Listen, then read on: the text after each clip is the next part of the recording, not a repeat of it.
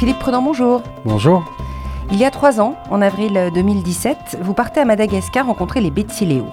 Au départ, c'est une rencontre avec la ville de Lyon qui coopère avec euh, cette région de la Haute Matsacha. Puis rapidement, c'est un coup de foudre pour euh, cette région. Alors, parlez-nous de l'endroit. On n'est pas à Tananarive, loin même. On est où? On est dans la région, très bien dit, dans la région de Haute Matchach. La région, cette région-là, elle est au sud d'Antananarivo. C'est la région juste en dessous.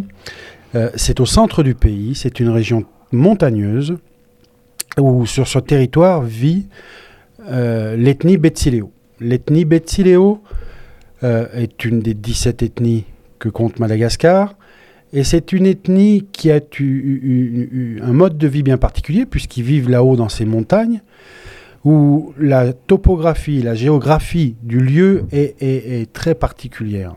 Il y a ces montagnes, mais c'est aussi une, région où on a une terre euh, de qualité, on a des terres arables, on peut cultiver, euh, on ne manque pas d'eau, et donc on, les Betsileo ont la maîtrise de ce que j'appelle l'art de la riziculture. Donc c'est une région très singulière avec une ethnie euh, qui l'est aussi bien sûr, mais qui est du coup très importante pour Madagascar. Parce que le riz à Madagascar, on en mange matin, midi et soir. Donc il faut beaucoup de riz pour assouvir les, les besoins du pays. À tel point qu'on n'en a même pas assez, on est obligé d'en importer. Mais bon. Alors parlez-nous euh, à la fois de cette région qui est magnifique, très verte, et puis aussi de ces, de ces Betsileo. Comment ils sont? Ils, sont euh, ils ont la peau euh, couleur café au lait? Comment sont-ils? Oui, ils sont, ben, ils sont comme, comme, comme les Malgaches, je dirais. Donc un, ce sont des, des, des, des, métis. Ils sont pas vraiment africains de peau euh, très noire, ils sont plutôt café au lait, voilà, c'est l'histoire de Madagascar qui fait ça. Euh, ils, sont un petit peu, j'ai trouvé, à l'écart du reste de Madagascar. Ils sont dans ces montagnes, ils vivent, j'ai envie de dire, en autarcie quelque part et en autosuffisance.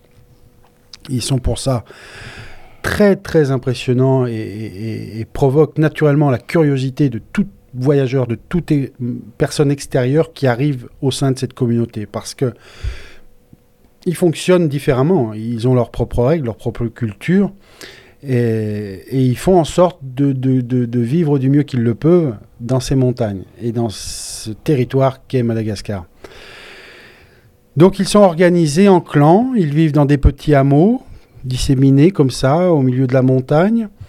Dans ces hameaux, on rencontre des clans moyennes d'une trentaine de personnes, trentaine d'âmes, enfants compris. Vous parlez de clans euh, Eux-mêmes parlent un petit peu de clans. On est quand même dans des sociétés assez claniques, oui. Et puis, euh, on vit voilà, en famille avec les anciens, euh, les plus jeunes et puis les tout petits il y a un véritable exode de la, de la région, de la tranche des adolescents jusqu'à 20-25 ans. Ils partent tous de la région, pratiquement, pour diverses raisons. S'ils ont la possibilité de suivre des études, mais sinon aussi pour essayer de, de trouver un avenir nouveau, meilleur, je dirais pas. Je ne pense pas, mais quelque chose de nouveau. Voilà, ils sortent. Donc voilà, dans ces, dans, dans ces petits hameaux disséminés aux quatre coins de, de, de la Haute-Machat, on rencontre euh, ces populations-là. Les plus anciens restent bien souvent au sein du hameau ou dans les maisons. Ils sont, ils sont choyés, on va dire, quelque part. On, les met un petit peu à l'abri, on les met, ils s'occupent de l'environnement proche de la maison. Les gens d'une quarantaine d'années, eux, ben, sont en pleine force de l'âge, donc c'est eux qui vont aller s'occuper de l'agriculture, agriculture avec les ressources vivrières, le potager, les cultures de contre-saison, ces choses-là.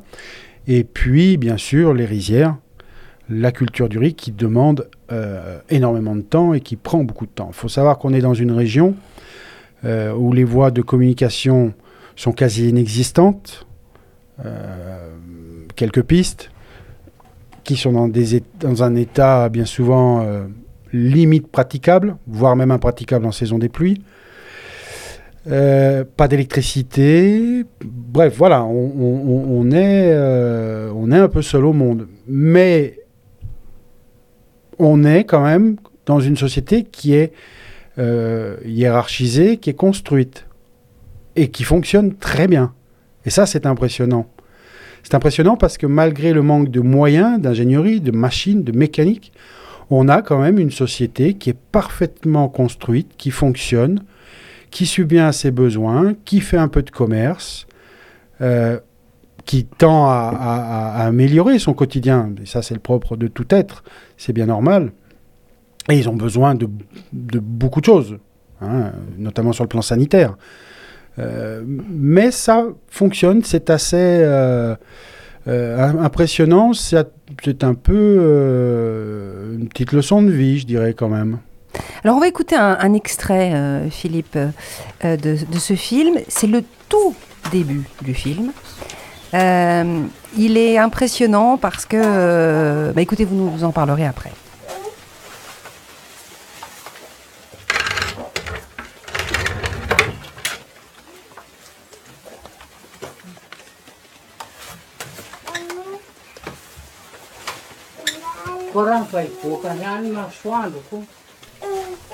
Alors, racontez-nous, qui voit-on Qui ouvre ses volets à ce moment-là? C'est vraiment une scène qui est... Je, démarre le film avec cette scène-là parce que le jour où je la tourne, c'est il y a le déclic dans ma tête. Pour moi, le, le tournage du film démarre vraiment ce jour-là. C'est là où il se passe quelque chose. C'est le moment qu'on attend souvent quand on est en tournage. On arrive sur les lieux les premiers jours, on est présenté, on repère, on rencontre énormément de gens, on explique qui on est, ce que l'on fait.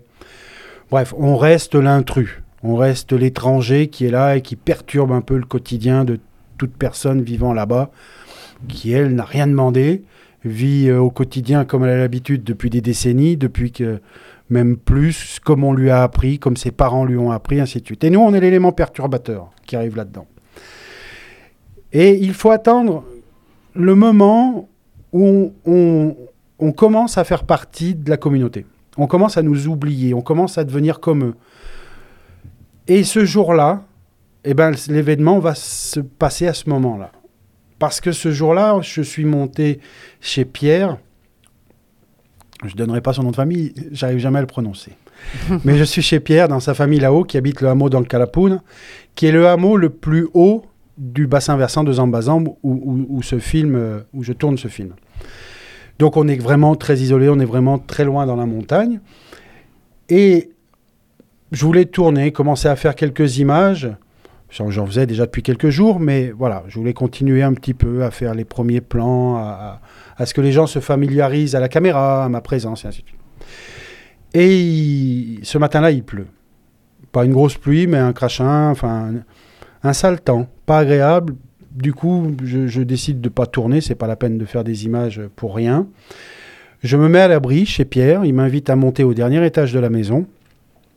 Euh, les enfants sont là, tout le monde est là, dans cette pièce unique hein, où, les gens se retrouvent très souvent dans la maison, qui est une pièce attenante à, la cuisine, la zone où ils font à manger. Et il y a un lit, et Pierre va m'inviter à m'asseoir sur ce lit. Étant donné que je me suis levé très tôt, que ça fait plusieurs jours que je me lève très tôt, je suis fatigué. Et donc, je vais m'allonger et petit à petit, je vais m'endormir. je m'endors sur, le, sur ce lit et je suis très très bien. Je dors très bien, je finis ma nuit, quoi, en, gros. Je ne sais pas combien de temps j'ai dû dormir. J'ai pas somnolé, hein, j'ai dormi. Mais je pense au moins une heure, une heure et demie. Et là, quand je me réveille, en fait, ils sont tous assis autour de moi et ils me, et ils me regardent. C'est dingue. Il y avait les enfants, il y avait tout le monde. Et donc j'ouvre les yeux, je les vois tous, ils sont là. oh bah ça je dis c'est c'est surprenant. Bref, ils sont curieux. Et donc ça veut dire que moi au départ, c'est moi le curieux. C'est moi qui viens les observer et les regarder. Et là, la tendance s'inverse. C'est eux qui deviennent curieux et qui m'observent moi. Et donc ça, je sais par expérience que quand ça, ça se produit, on va pouvoir commencer à travailler. Donc je me réveille tranquillement, je sais plus, je crois qu'il y a quelqu'un qui va me chercher un peu d'eau chaude, un thé, ainsi de suite. On discute un peu, l'interprète était plus là, j'étais tout seul avec euh, Pierre et sa famille. Donc naturellement, chacun va reprendre ses activités. La jeune fille, sa, sa belle-fille et son épouse Nadège vont partir dans la cuisine. Chacun repart à ses activités. Moi, je vais du coup traverser la pièce. Discrètement, je prends la caméra et puis je commence à filmer. Et là, voilà, c'est ce que je Le disais. moment magique s'o- s'opère. Ça se met en place, c'est-à-dire que on m'a oublié. Je suis là, mais je suis plus là. Chacun fait ce qu'il a à faire. Et donc, je- la caméra est posée. Et là, je vois Pierre qui traverse la pièce et je le suis à la caméra et qui va s'allonger sur mon lit, ouvrir le volet et qui donc va euh, faire, Faire- que je, faire je- je vais tourner ce plan qui fait l'ouverture du film. Euh, je ne commande rien, je ne demande rien. On est dans le naturel, on est dans le, réel, dans le cinéma du réel.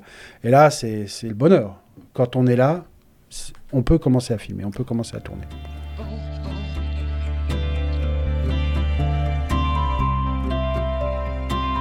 Documentaire, le podcast, Véronique Chassagnac.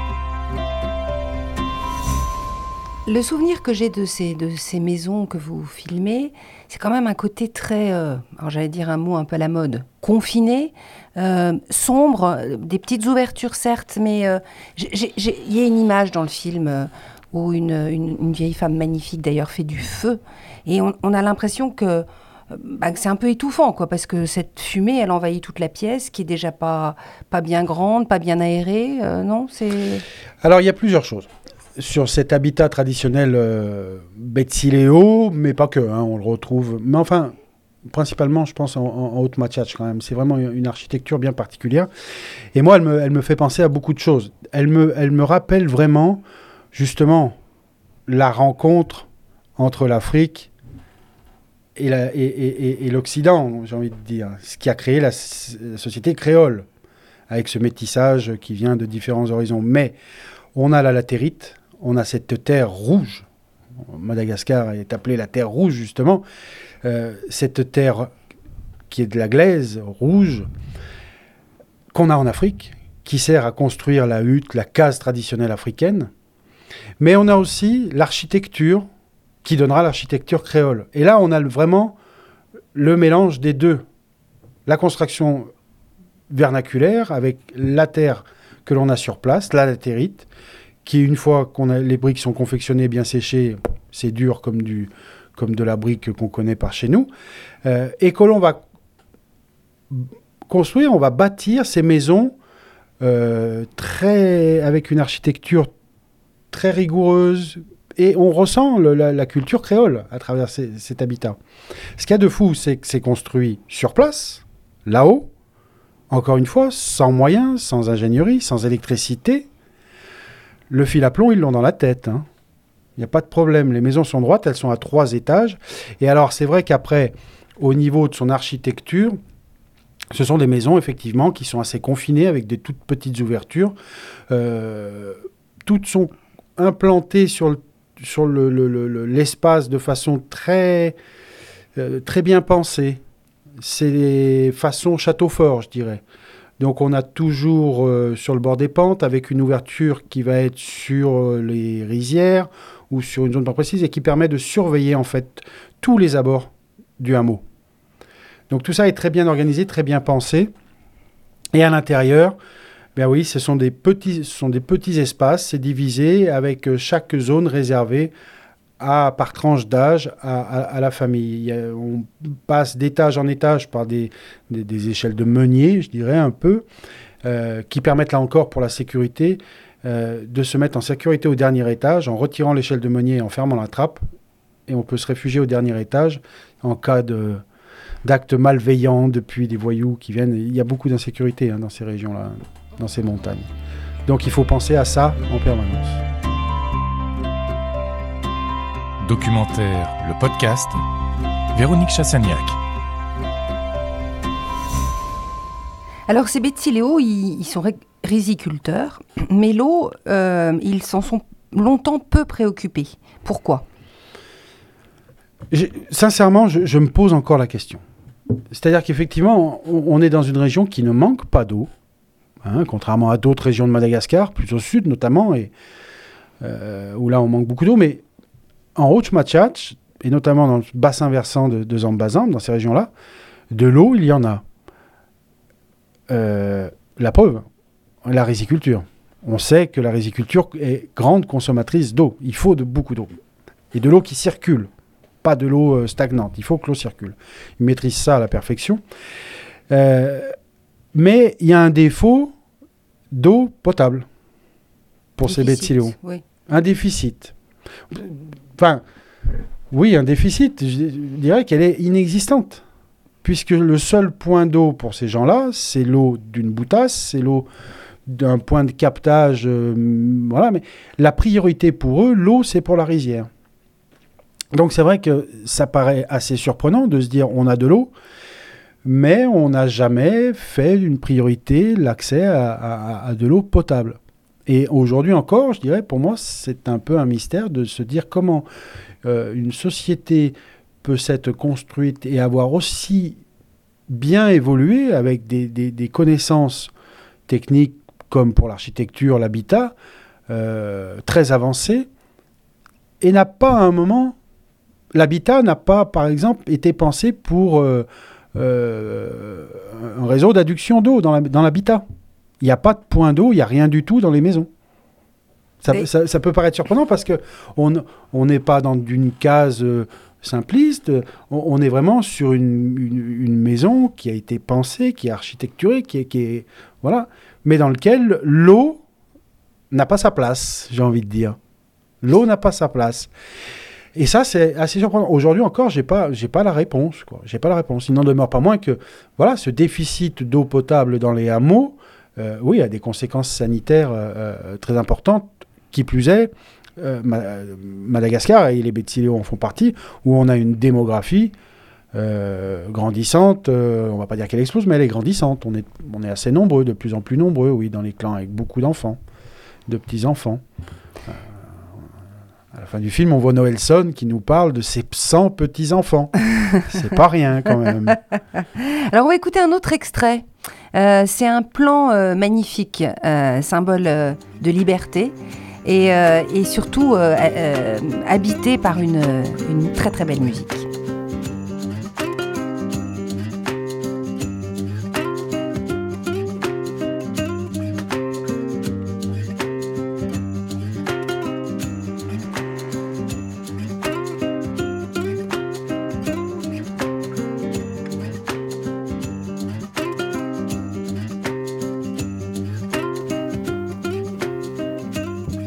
Alors du coup, ça me donne l'occasion, euh, Philippe Prudent, de parler de la musique.